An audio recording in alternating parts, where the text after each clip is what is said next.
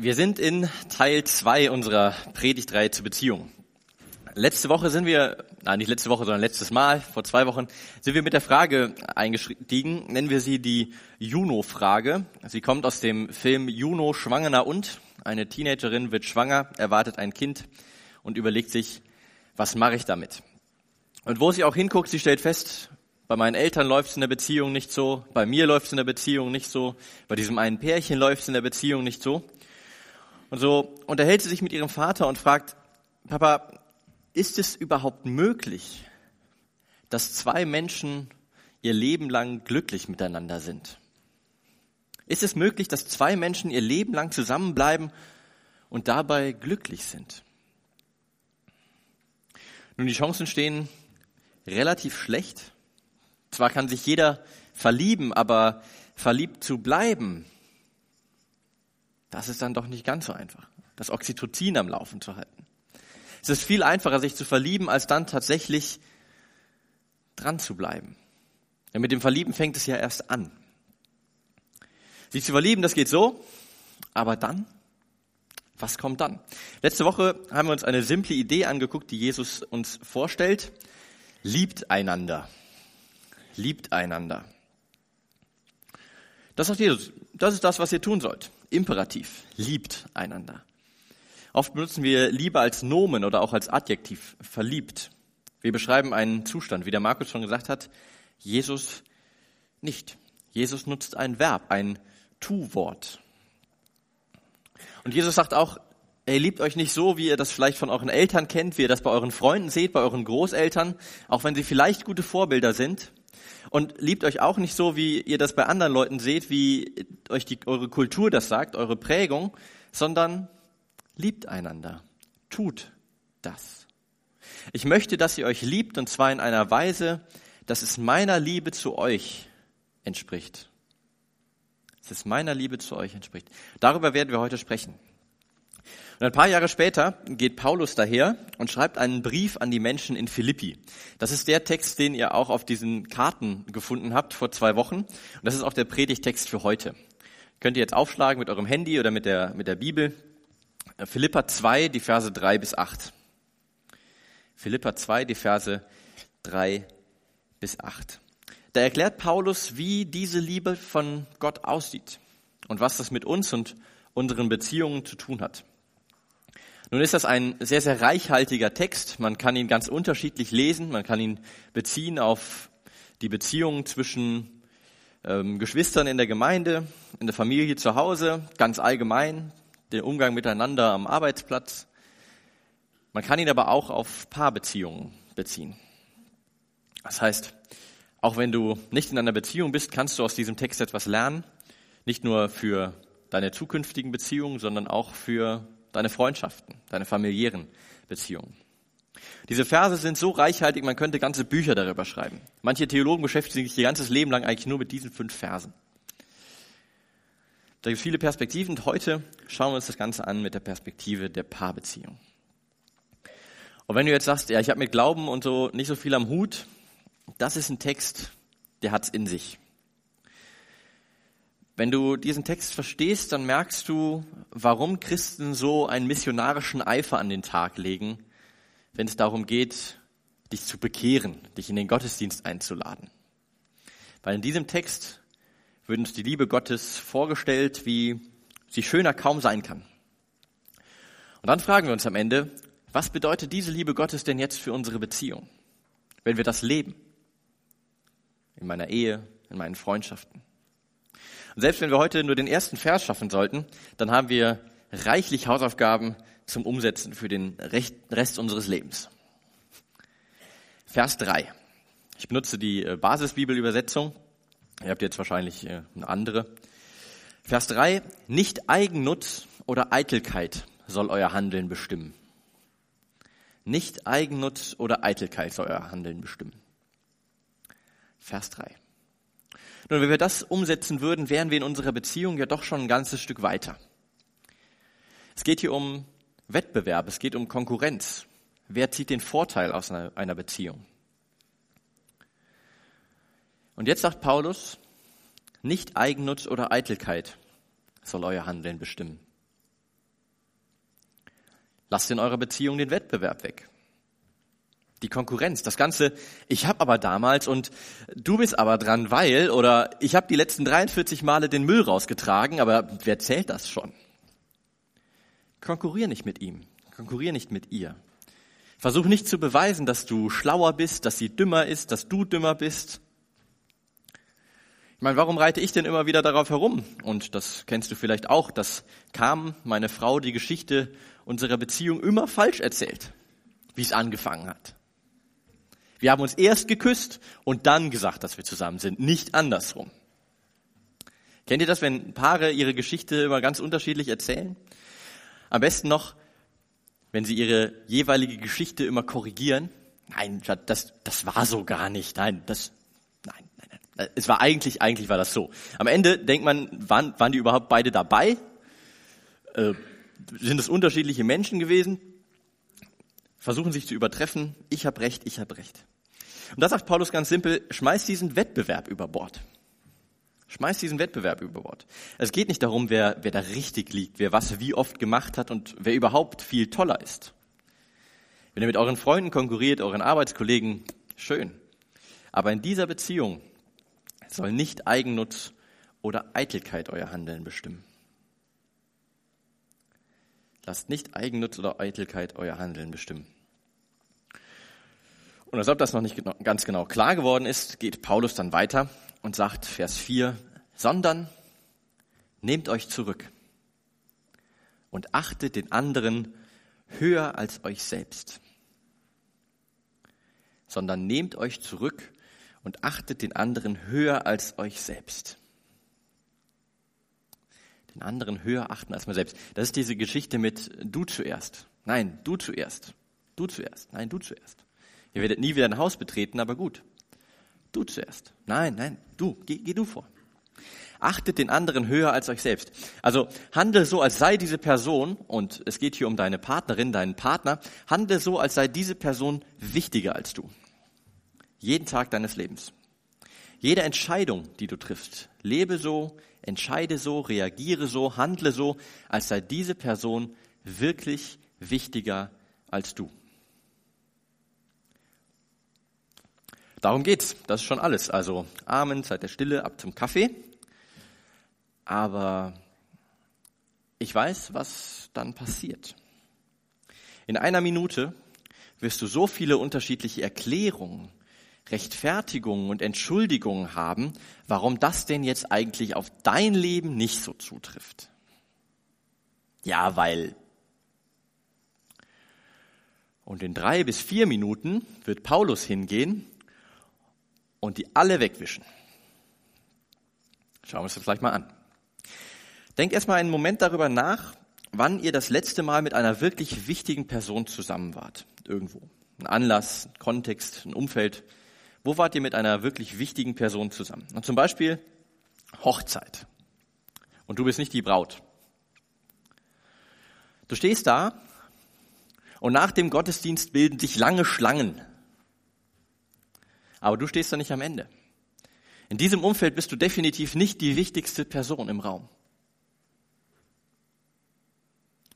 Oder vielleicht bist du bei einer Preisverleihung, aber das Bundesverdienstkreuz verliehen. Und da steht jemand vorne und sie erzählt ihre Geschichte und alle brechen in Tränen aus, alle schauen sie an die ganze Zeit und dir ist klar, also ich bin nicht der Wichtigste in diesem Raum. Ich bin nicht die wichtigste Person im Raum. Das ist jemand anderes. An dieser Stelle ist es wichtig zu sagen, dass wir nicht über die menschliche Würde reden an dieser Stelle. Wir reden nicht darüber, dass manche Menschen mehr Menschenwürde verdienen als andere. Das tun sie nicht. Aber wir reden darüber, dass zu bestimmten Anlässen bestimmte Menschen wichtiger sind als andere. Weil sie etwas Besonderes getan haben, was Besonderes sind, weil es einen besonderen Grund gibt, dass wir da sind. Warum auch immer. Es gibt Anlässe, da sind wir nicht die wichtigste Person. Und jetzt sagt Paulus, wenn du jetzt eine Beziehung anfängst oder vielleicht wenn du mit der Person schon zusammenlebst und nach Hause kommst oder morgens neben ihr aufwachst, hier ist das, was du tun sollst.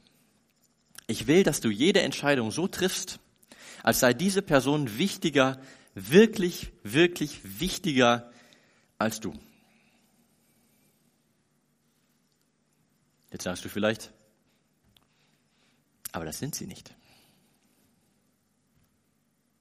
Das sagt Paulus auch nicht. Er sagt, hey, Liebe ist ein Verb. Und ich will, dass du etwas tust. Ich will, dass du sie so behandelst, als wären sie wichtiger als du. Und ich will von ihnen, dass sie dich so behandeln, als wären sie, als wärst du wichtiger als sie. Wie würde das aussehen in deiner Beziehung? Wenn dir dieser Gedanke schwerfällt, dann denk einen Moment an deinen wertvollsten Besitz. Wie behandelst du den? Du bist so vorsichtig damit. Vor zwei Wochen habe ich mich mit einer Frau unterhalten und wir kamen darauf, dass sie einen Oldtimer besitzt. Und dieses Funkeln in den Augen, als sie von diesem Auto erzählt hat, wie sie mir vorgeschwärmt hat, wie er sich fährt, dass man damit in jede Fahrverbotszone reinfahren darf. Und wenn sie damit nach Hause kommt, dann wird die Politur rausgeholt, erstmal schön überall drüber gewischt. Dann wird die Garagenheizung angemacht. Und klar, mindestens einmal die Woche wird er auch gewaschen. Von Hand natürlich. Waschanlage ist ja. Nur das Beste für mein Auto. Nur das Beste. Und Paulus sagt, genauso sollst du diese Person behandeln. Du sollst jetzt also keinen beheizten Garagenplatz für sie vorhalten, aber ihr wisst, was ich meine. Genauso sollst du diese Person behandeln. Und wieder sagen wir, ja, ja, aber sie, aber sie verdient das nicht. Worauf Paulus vielleicht antwortet, ja, darum sage ich es ja. Tu es einfach. Wenn du denken würdest, sie würde diesen, diesen Respekt verdienen, dann würdest du sie vermutlich schon so behandeln. Ich sage dir das, weil sie, weil er das vermutlich nicht verdient. Also musst du dich dafür entscheiden. Du musst dich dafür entscheiden. Wir holen hier diese Liebe aus dieser ominösen Gefühlsblase, aus diesem wabbeligen, nicht greifbaren Gefühl, mystisch, was auch immer. Liebe ist was, was ich, was ich fühle, was, was mit mir macht, was mich übermannt. Wir machen es ganz praktisch. Nimm dich zurück und achte den anderen höher als dich selbst.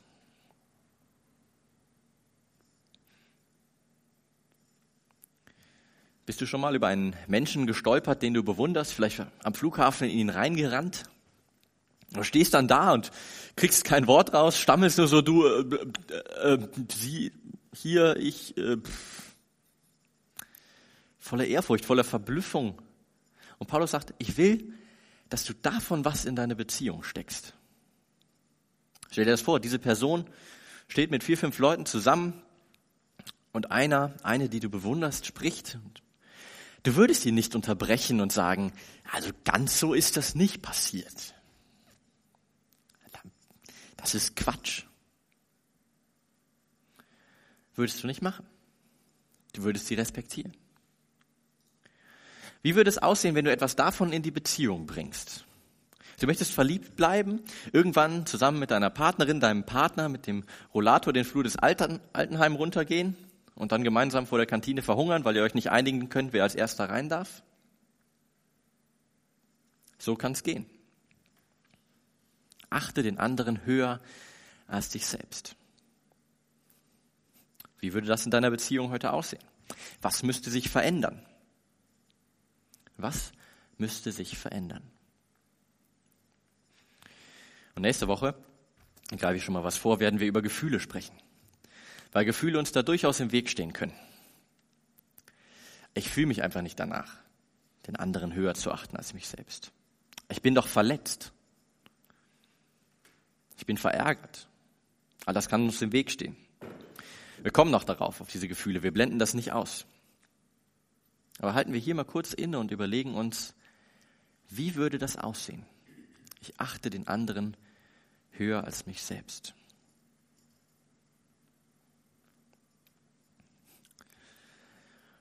Und auch wenn Paulus es ab dieser Stelle eigentlich nicht nötig hätte, macht er noch weiter mit Vers 4. Und seht nicht jeder auf das Seine, sondern auch auf das des anderen. Seht nicht jeder auf das Seine, sondern auch auf das des anderen.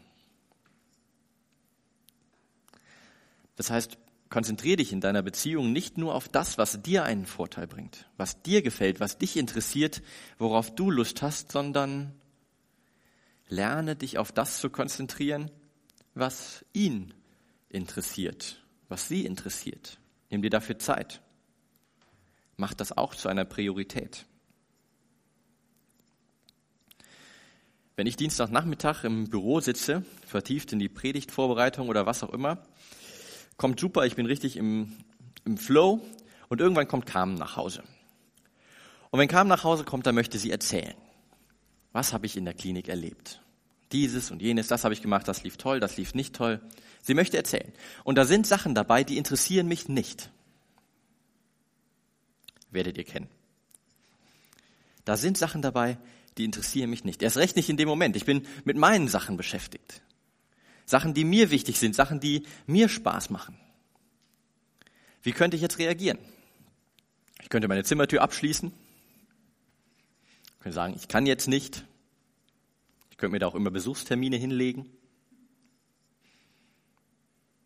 Vielleicht auch kamen sagen, sie soll einfach aufhören zu arbeiten. Was auch immer. Es gibt viele Möglichkeiten, auf diese Sache zu reagieren, die einfach nicht meine ist, wo ich nicht so Spaß dran habe. Und nicht nur, dass sie nicht meins ist, sie kann auch mit den Sachen kollidieren, die mir wichtig sind, die mich interessieren. Das kennst du vielleicht auch. Gehst vielleicht gerne in den Sportverein oder zum, ins Fitnessstudio, triffst dich gerne mit Freunden, ziehst mit denen um die Häuser. Die Sachen, die meine Partnerin, die meinen Partner interessieren, die ihm wichtig sind, können mit den Sachen, die mir wichtig sind, kollidieren. Und ich muss mich jeden Tag entscheiden, ignoriere ich das einfach, halte das aus, werde ich unhöflich oder suche ich nach Wegen, aktiv interessiert an den Sachen zu sein, die sie interessieren. Die Antwort darauf liegt darin, ob du, ob ich diesen ersten Teil ernst nehme.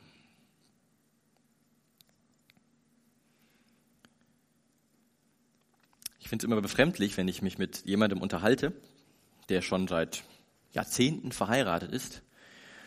Und irgendwann frage ich, hey, was macht dein Partner, deine Partnerin beruflich? Da kommt irgendwas mit Computern. Komm schon.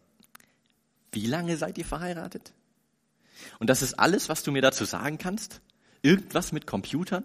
Ja, ja, irgendwas mit Computern. Wenn man das sagt, dann sagt man quasi, ja, das ist ihre Sache, das ist seine Sache, das ist nicht meine. Wenn wir diesen Vers ernst nehmen, dann ist es dein Job, diese Sache zu deiner Sache zu machen. Und ihr werdet merken, das ändert viel. Vielleicht sagst du jetzt, ach komm schon, das ist doch eher so ein 50-50-Ding. Ja? Ich mache meins, er macht seins und gut ist. 50-50. Herzlichen Glückwunsch, du bist in einer Geschäftsbeziehung, keine Liebesbeziehung. Ihr werdet vielleicht zusammenbleiben, vielleicht nehmt ihr euch ein Tape und klebt in die Mitte von jedem Gegenstand so eine schöne Linie. Das ist deins, das ist meins. Aber dann hast du einen Mitbewohner, keinen Partner. Vielleicht bleibt ihr zusammen. Wenn das alles ist, was du willst, okay, aber wenn nicht, Wir merken vielleicht, wie wir uns gegen dieses Konzept sträuben. Beim Poker würde man vielleicht sagen, all in gehen. Das ist sicherlich keine Beziehung, die uns in unserer Kultur, bei unseren Freunden etc. vorgemacht wird. Und vielleicht hast du auch schöne Ausreden. Ja, warte mal, bis du meine Geschichte gehört hast. Warte mal. Und jetzt kommt Paulus und spielt den großen Spielverderber, indem er all diese Ausreden einfach wegwischt.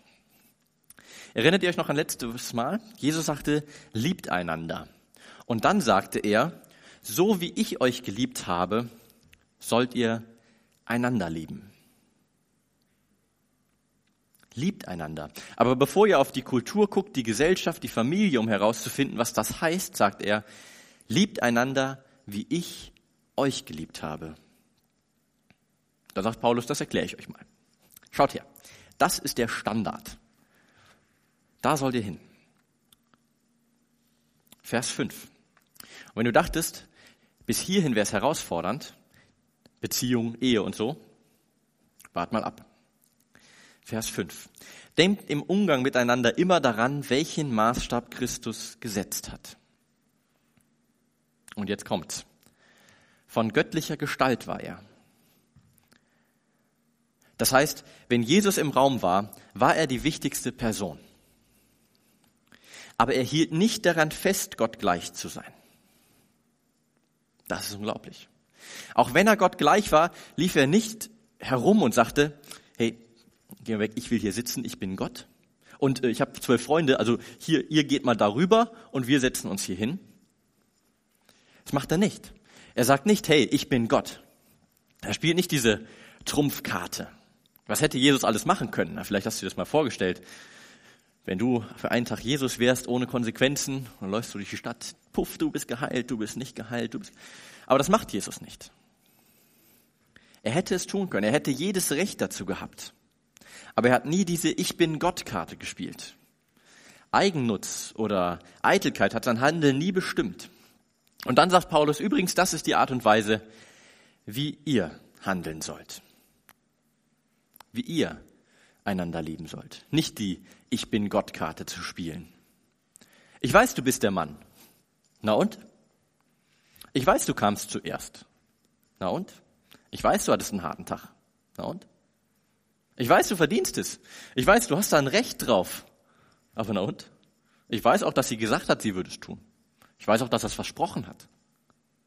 Ich weiß, ich weiß, ich weiß. Du hast jedes Recht der Welt, dass es nach deinem Willen geht. Verstehe ich. Aber ich will von dir, dass du dieses Recht nicht in Anspruch nimmst. Nicht auf deiner Position beharrst. Deinen Wünschen, deiner Stellung. Was auch immer. Weil dein Retter sich entschieden hat, das alles nicht zu tun. Ich möchte, dass du diese Einstellung hast. Jesus hat nie diese Karten gespielt, diese Argumente in Anspruch genommen, sondern er legte die göttliche Gestalt ab. Vers 7. Er legte die göttliche Gestalt ab. Wörtlich steht da, er machte sich selbst zu nichts. Wow. Er hat all das genommen, was er verdient, was wir gerade gehört haben, und hat es weggelegt. Weg mit dem, was ich verdiene, meine Rechte, meine Stellung, mein Respekt, all das, was ich verdiene. Er machte sich selbst zu nichts und nahm die Gestalt eines Knechtes an. Eines Knechtes. Aber du bist Jesus. Du, du verdienst, ich weiß, du hast ein Recht, ich weiß, aber ich liebe dich. Und ich habe eine Entscheidung getroffen. Ich liebe dich. Vers 8. Er wurde in allem den Menschen gleich. In jeder Hinsicht war er wie ein Mensch. Er erniedrigte sich selbst. Er ordnet sich unter. Und ratet mal wem? Dir. Mir der Menschheit. Nicht, weil er es musste, sondern weil er sich dazu entschieden hat. Liebe ist ein Verb. Und das hat Jesus ernst genommen. So sieht Liebe aus. Er ordnet sich unter. Er ordnet sich unter. Und wie sieht das aus? Früher nach Hause kommen? Mehr als das. Mal auf die Kinder aufpassen? Mehr als das. Seinen Körper fit halten für den Partner? Mehr als das. Über seine Gefühle sprechen, auch wenn es einem schwerfällt? Mehr als das. Und wisst ihr, was jetzt kommt? Das ist schwierig für uns, ja, wenn es mir schon schwerfällt, kam, wenn Kam nach Hause kommt und erzählen will, erzählen will, dann, dass ich mir die Zeit nehme und daran wirklich interessiert bin. Und dann kommt Jesus, der große Spielverderber, sagt, er wurde in allem den Menschen gleich. In jeder Hinsicht war er wie ein Mensch. Er erniedrigte sich selbst und war gehorsam bis in den Tod, ja bis in den Tod am Kreuz. Wenn du bis jetzt gerade noch eine Entschuldigung hattest, kommt jetzt der Punkt, wo wir vielleicht sagen, hm, gut, wie weit treibst du es, Jesus, in, in der Beziehung? Nun, ich bin halt für dich gestorben, also vielleicht könntest du pünktlich nach Hause kommen, pünktlich Feierabend machen. Gut, äh, daran, daran kann ich arbeiten. Hier ist das Dilemma, das Jesus hatte. Und das ist jetzt die Vogelperspektive, das ist das Big Picture, wie man so schön sagt. Jesus hätte seine Stellung im Himmel behalten können. Den ganzen Respekt, den er verdient. Hätte alles behalten können, aber er hätte niemals eine Beziehung zu dir oder mir geführt. Dafür musste er all das aufgeben musste sich unterordnen. Er musste all das aufgeben, was er verdient. Respekt, Stellung, Freizeit, alles, was er verdient. Er musste das aufgeben, damit die Beziehung gelingen kann. Er kann nicht beides haben. Ich kann eine Beziehung mit den Menschen haben, aber dazu muss ich mich selbst aufgeben. Ich muss ihre Probleme über meine Probleme stellen, ihre Anliegen über meine. Nun, was ist mein Anliegen? Mein Problem ist, ich bin von Gott getrennt, wegen all dem Mist, den ich anstelle. Was brauche ich also? Vergebung. Und ich merke, aus eigener Kraft packe ich das nicht. Ich kann mir selbst nicht vergeben und mache immer wieder neuen Mist und neuen Mist und, und, und. Das ist das Problem. Und damit Jesus nun eine Beziehung zu uns haben kann, musste er dieses Problem, unser Problem, zu seinem Problem machen. Und auch dafür musste er alles aufgeben, wofür er ein Recht hatte. Er konnte nicht beides haben. Als Christus am Kreuz für dich gestorben ist, hat er dich über sich gestellt. Er hat sich dir untergeordnet, deiner Sache, um eine Beziehung zu dir zu haben. Aber er konnte nicht beides haben. Und das können wir auch nicht. Wir können auch nicht beides haben. Wenn du diese Liebesbeziehung willst, die wir uns wohl alle wünschen, dann hast du im Grunde das gleiche Dilemma. Du kannst all das bekommen, was du verdienst, worauf du ein Recht hast, und auf dem Weg die Beziehung opfern. Oder du kannst dich deinem Partner, deiner Partnerin unterordnen und nicht das bekommen, was dir zusteht, was du verdienst. Du kannst nicht beides haben. Und auch wenn deine Prägung, deine Kultur, die Gesellschaft, die Filme dir sagen, doch, du kannst beides haben, irgendwann wirst du merken, nein, kannst du nicht. Diese Art der Liebe, die du willst, diese eine Sache so einmalig, um die am Leben zu halten, dafür ist es nötig, zu sich selbst Nein zu sagen und Ja zum anderen. Einfach so, wie dein Retter Nein zu sich gesagt hat, zu dem, was ihm zusteht, was er verdient um Ja zu dir zu sagen. Paulus sagt, das ist die Einstellung. Das ist diese gegenseitige Unterordnung, die du in deiner Beziehung an den Tag legen sollst. Ist es das wert? Auf jeden Fall. Ist es riskant? Oh ja. Funktioniert es immer? Nein. Gibt es eine Garantie? Natürlich nicht. Kann ich beides haben? Nein. Verliebt zu bleiben, ein Leben lang glücklich miteinander zu sein, bedeutet, die gleiche Haltung zu deiner Geliebten, zu deinem Geliebten an den Tag zu legen, die Christus dir gegenüber gezeigt hat. Das lehrt Paulus. Und natürlich können wir Diskussionen gewinnen, unseren Willen haben und unsere Beziehung zerstören. Oder wir können unserem Partner die Priorität einräumen. Du zuerst. Nein, du zuerst. Unsere Stellung, unsere Rechte unterordnen und eine großartige Beziehung gewinnen. Wenn du dazu nicht bereit bist, heirate besser nicht. Wenn deine Verlobte dazu nicht bereit ist, heirate besser nicht. Wenn du verheiratet bist und ihr beide seid nicht bereit dazu, dann wird es ein Kampf bleiben. Wisst ihr, warum zweite Ehen oft nicht funktionieren? Weil Menschen sich ganz leicht wieder verlieben aber dann doch nichts anders machen.